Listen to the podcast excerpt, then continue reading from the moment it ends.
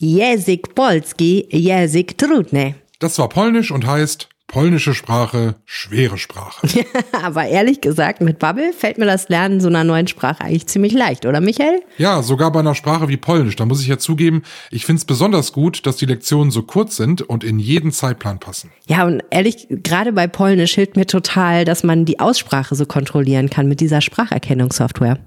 Und mir ist auch total wichtig, dass ich die Sprache so lerne, dass ich sie im Alltag dann auch wirklich verwenden kann. Weißt du, was ich meine? Total. Und man lernt ja bei Bubble auch was über Land und Leute so nebenbei. Das finde ich auch ziemlich cool. Wenn ihr einsteigen und mitlernen wollt, Polnisch, Spanisch, Portugiesisch oder eine andere von insgesamt zwölf Sprachen, dann haben wir was für euch. Mit dem Code Aufwacher so wie dieser Podcast hier, Aufwacher, zahlt ihr für sechs Monate Bubble und lernt ein ganzes Jahr. Ihr kriegt also sechs Monate Bubble geschenkt. Geht jetzt auf bubble.com slash audio, da findet ihr alle Infos und könnt den Code Aufwacher einlösen. Gültig ist er bis zum 31.12., also bis Silvester. Und jetzt Bavjes Podcast. Viel Spaß mit dem Podcast. Genau. Der Chef des Hausärzteverbandes Nordrhein hat bestätigt, dass die Praxen gerade wieder richtig voll werden durch Erkältungspatienten, aber eben auch durch Influenza-Patienten. Naja, und Corona geht natürlich auch weiter. Gibt wahrscheinlich wenig Menschen, die es in den letzten Wochen nicht zumindest mal so ein bisschen erwischt hat. Die klassische Erkältung, Corona oder die Grippe. Ist tatsächlich wieder ein Thema, hat man über die letzten Jahre fast so ein bisschen vergessen, aber die kommt zu dieser Jahreszeit ja eigentlich immer relativ zuverlässig. Und dieses Jahr kommt sie besonders früh. Sprechen wir gleich drüber hier im Aufwacher und wir sprechen über Moore, also über Sumpflandschaften, sind extrem wichtig fürs Klima, aber gefährdet. Und da will die Politik was tun. Bonn Aufwacher. News aus Bonn und der Region, NRW und dem Rest der Welt. Mit Benjamin Meyer am Freitag, am Freitag, den 11.11.2022. Für große Teile von NRW ein ganz besonderer Tag und der könnte heute ein bisschen chaotisch werden. Es wird nämlich nicht nur Karneval gefeiert im Rheinland, sondern auch Fußball gespielt. Dazu später mehr. Wir starten jetzt aber erstmal wie gewohnt mit den Meldungen aus Bonn und der Region. Nach einem stundenlangen Einsatz wegen eines Amok-Alarms und dem Fund eines verdächtigen Gegenstands am Mittwoch in Siegburg hat sich jetzt die Polizei geäußert. Ein Sprecher sagte, die Polizei habe alle Möglichkeiten ausgeschöpft, um eine Gefahr auszuschließen. Es habe erst am Nachmittag und somit viele Stunden nach Beginn der Einsätze festgestanden, dass beide Einsätze nichts miteinander zu tun gehabt hätten. Am Mittwochvormittag hatten Zeugen zunächst einen Verdächtigen gemeldet, der an einer Realschule mit einer Waffe in die Luft geschossen haben soll. Zusätzlich tauchten Videos auf, die einen Mann zeigten, der in der Nähe des Bahnhofs erst auf einem Teppich betete und dann einen Rucksack unter einem Auto hinterließ. Hier habe man den Verdacht ausräumen müssen, dass der Rucksack Sprengstoff enthielt. Letztlich war der Rucksack aber ungefährlich. Dieser sei zuvor in einem Zug gestohlen worden. Wer der Mann war, ist noch unklar. Während der Überprüfung war neben dem Bereich rund um den Einsatzort auch der Bahnhof Siegburg-Bonn mehrere Stunden gesperrt. Rund 35 Jahre nach dem Mord an Claudia O. aus Lohmar hat gestern vor dem Bonner Landgericht der Prozess gegen den mutmaßlichen Täter begonnen. Der 66-jährige Angeklagte wollte sich am ersten Verhandlungstag nicht äußern, über seinen Verteidiger bestritt er aber die Vorwürfe. Die Staatsanwaltschaft geht von Mord aus Habgier in Tateinheit mit Raub mit Todesfolge aus. Der Angeklagte soll im Mai 1987 in die Gaststätte von Claudia O.s Eltern in Lohmar eingebrochen sein, um nach Geld und Wertgegenständen zu suchen. Die junge Frau, deren Wohnung sich über dem Lokal befand, wurde wohl wach und überraschte ihn. Daraufhin soll der Angeklagte sie gefesselt und erdrosselt haben. Anschließend soll er die Wohnung durchwühlt und unter anderem die Tageseinnahmen aus dem Tresor der Gaststätte gestohlen haben. Am Morgen fand die Mutter ihre tote Tochter. Ermittler hatten sich den Cold Case erst kürzlich noch einmal vorgenommen und dabei eine DNA-Spur gefunden, die dem Angeklagten zugerechnet wird. Der 66-Jährige war im April festgenommen worden. Er war erst 2020 aus dem Gefängnis entlassen worden, nachdem er 32 Jahre wegen eines Doppelmordes hinter Gittern gesessen hatte. Die Stadt Bonn will auf neun weiteren Hauptverkehrsstraßen Tempo 30 Abschnitte umsetzen. Als Grund führt die Stadt Lärmschutz an. Im Stadtbezirk Bad Godesberg soll die Geschwindigkeitsbegrenzung auf Teilen der Konstantinstraße, der Obierstraße sowie der Mittelstraße gelten. In Beul sind die Hermannstraße und die Geißlerstraße betroffen, auf dem Hartbeck der Schieferlingsweg und die Willemomder Straße und im Stadtbezirk Bonn die Dottendorfer Straße und die Ippendorfer Allee. Ob darüber hinaus auf Teilen des Bonner Talwegs sowie auf der Hausdorfstraße Tempo 30 umgesetzt werden wird, muss die Verwaltung gesondert prüfen. In diesen Abschnitten liegen erhöhte Lärmwerte vor. Allerdings hätte eine Temporeduzierung Auswirkungen auf den Straßenbahnverkehr der Linien 61 und 62. Die Stadt möchte nach eigenen Angaben am liebsten im gesamten Stadtgebiet die Regelgeschwindigkeit von 30 km/h einführen und setzt sich dafür als Teil der Städteinitiative Tempo 30 ein. Aufgrund der aktuellen Gesetzeslage kann die Stadt Tempo 30 aber nur auf einigen Abschnitten einsetzen. Die neuen Geschwindigkeitsbegrenzungen auf den neuen Abschnitten sollen ab Ende 2022 bzw. Anfang 2023 gelten. Erstmals seit vielen Jahren gibt es wieder mehr Einbrüche in Bonn. In den vergangenen Wochen hatten es die Täter vor allem auf Wohnungen in Mehrparteienhäusern abgesehen. Das erklärte Polizeisprecher Simon Rott. In den meisten Fällen hebeln die Täter Fenster, Terrassentüren oder Wohnungstüren auf und stehlen Schmuck oder Bargeld. Im Oktober sind die Einbruchszahlen moderat gegenüber Juli, August und September angestiegen. Sie lagen der Polizei zufolge aber noch deutlich unter dem Fünfjahresschnitt. 2013 gab es im Zuständigkeitsbereich der Bonner Polizei, zu dem neben Bonn auch der linksrheinische Rhein-Sieg-Kreis und die Städte Bad Honnef und Königswinter gehören, insgesamt 2708 Einbrüche. Seitdem ist es gelungen, die Zahl der Einbrüche kontinuierlich zu senken, bis auf 819 Taten in 2021. Im laufenden Jahr verzeichnet die Polizei nach derzeitigem Stand erstmals wieder einen Anstieg der Fallzahlen. Und das war's aus Bonn und der Region und wir kommen zum Thema Grippe. Ist eigentlich jedes Jahr Thema, die letzten beiden mal ausgeklammert und dieses Jahr geht's anscheinend besonders früh los mit der Ausbreitung und davon ist vor allem auch NRW betroffen. Warum das so ist und was das für Folgen hat, darüber sprechen wir jetzt mit meiner RP-Kollegin Antje Höning. Hallo Antje. Hallo Benjamin. Antje, wir sind ja, was Grippe angeht, so ein bisschen aus der Routine durch Corona, scheint jetzt aber wieder loszugehen und das, wie gesagt, sehr früh. Ähm, wie ist denn im Moment die Lage? Ja, das Robert Koch Institut meldet, dass äh, jetzt schon die Grippewelle begonnen hat und das ist tatsächlich ungewöhnlich früh. Normalerweise ging das so richtig erst nach Weihnachten los.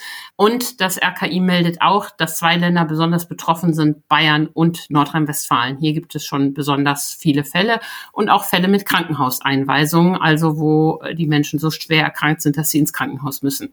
Kann man denn sagen, warum das dieses Jahr so früh losgeht? Also sind das auch irgendwelche Corona-Folgen? Ja, das ist ja wirklich erstaunlich und das hat mit Corona natürlich zu tun.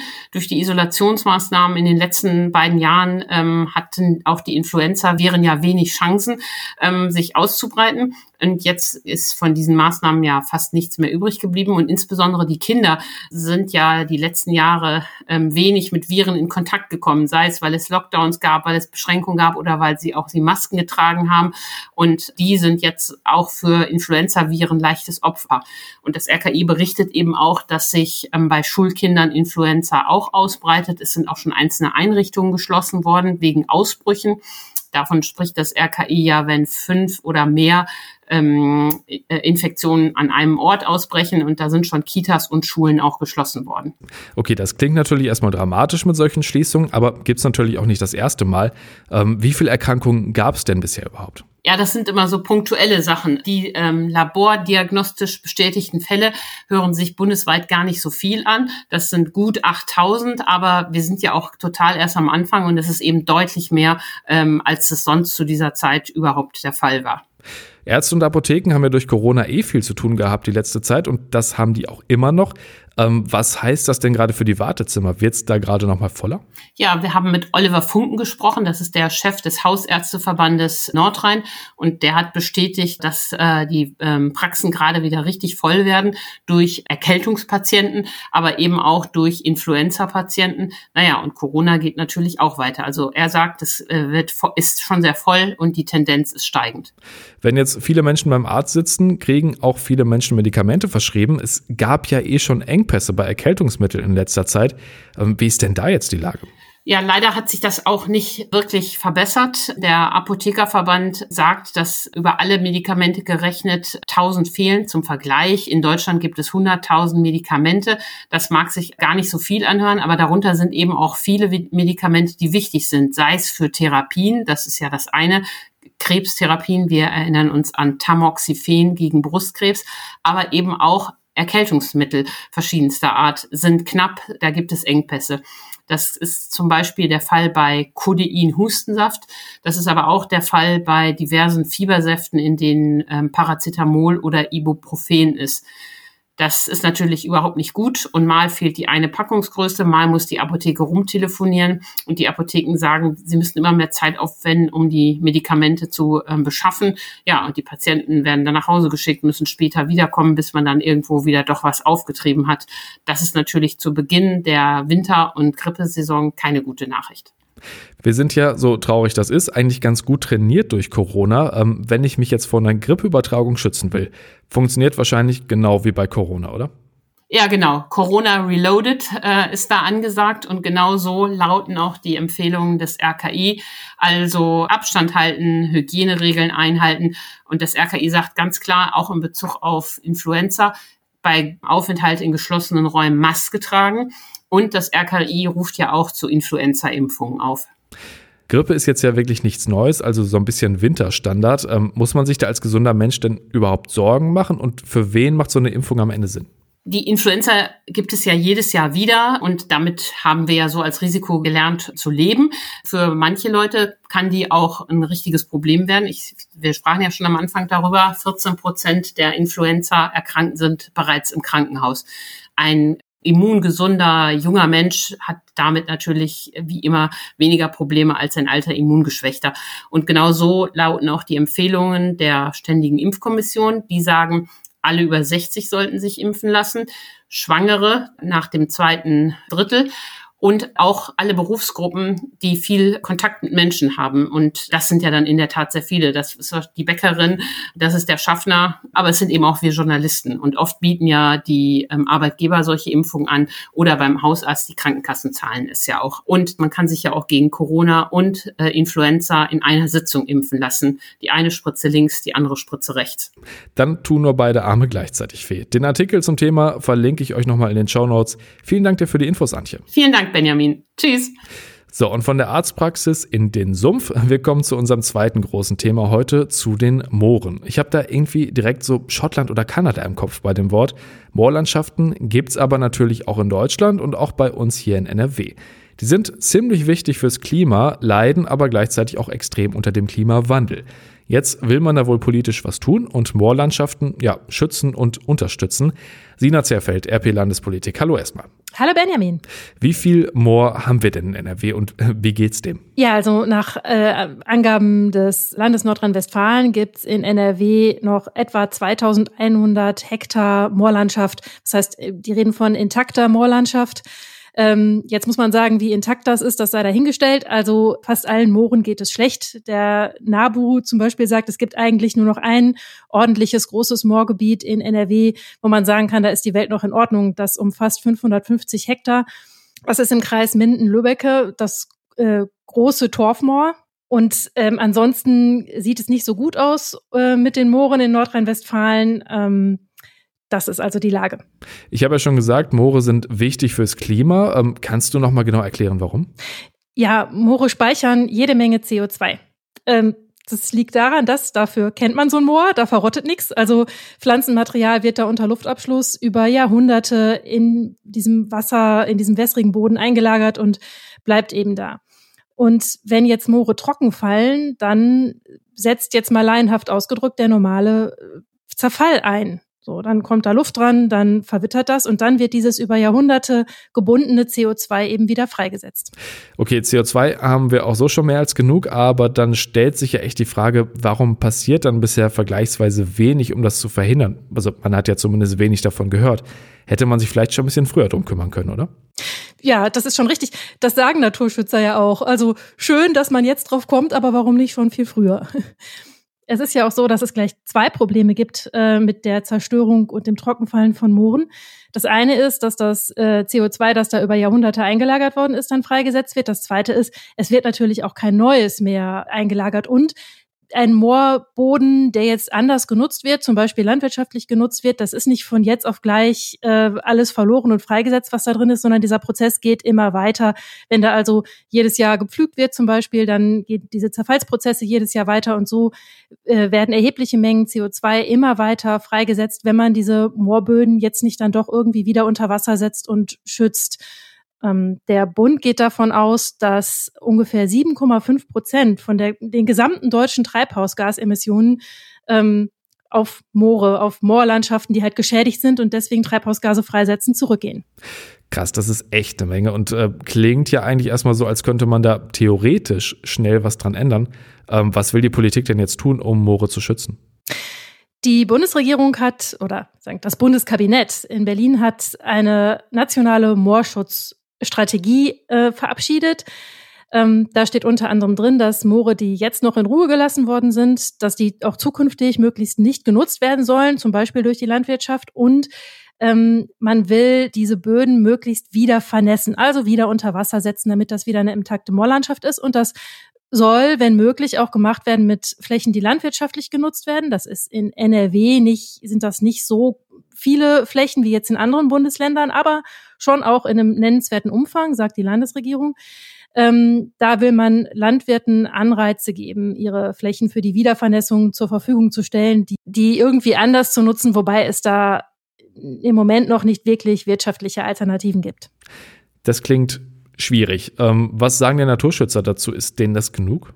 Also der Naturschutzbund sagt, wir begrüßen das, dass man generell die Wichtigkeit und die Bedeutung dieses Themas erkennt. Die sind eben nur skeptisch, wie viel Moorgebiet man wirklich noch retten kann. Ähm, zum Beispiel dieses große Torfmoor, das ist halt ganz aufwendig saniert worden und da sagt der Naturschutzbund, das dauert Jahre und das kostet Millionen Euro. Und wenn man das jetzt mit anderen Gebieten ebenso machen will, dafür wird im Moment einfach das Geld nicht da sein und wir sind skeptisch, ob das in der gegenwärtigen Situation umgesetzt wird, auch wenn die Ideen an sich begrüßenswert sind, Moore zu schützen und wiederherzustellen. Also viele gute Absichten, aber für manche zu wenig und insgesamt noch ein bisschen unkonkret. Danke dir für die Infos, Sina. Sehr gerne. So, und dann schauen wir mal, was heute sonst noch wichtig ist. Ich habe es ja schon angesprochen, heute ist der 11.11. .11. und dass deshalb im Rheinland die Hölle los ist, das muss ich, glaube ich, niemandem erzählen. Vor allem, weil heute auch noch Freitag ist. Die Spätfolgen kann man also morgen in aller Ruhe auskurieren.